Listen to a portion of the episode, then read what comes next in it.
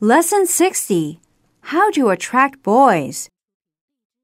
Jason is talking to Kate, a classmate he likes very much. I don't understand why you dye your hair and wear all kinds of weird clothes, Kate. I guess that's how I attract boys. Yes, but the wrong kind of boys. What do you mean? The type of guys who go out with you wear earrings and have tattoos on their arms. What kind of guys do you think I should go out with then? Uh, somebody like me, for instance? Oh, is that so?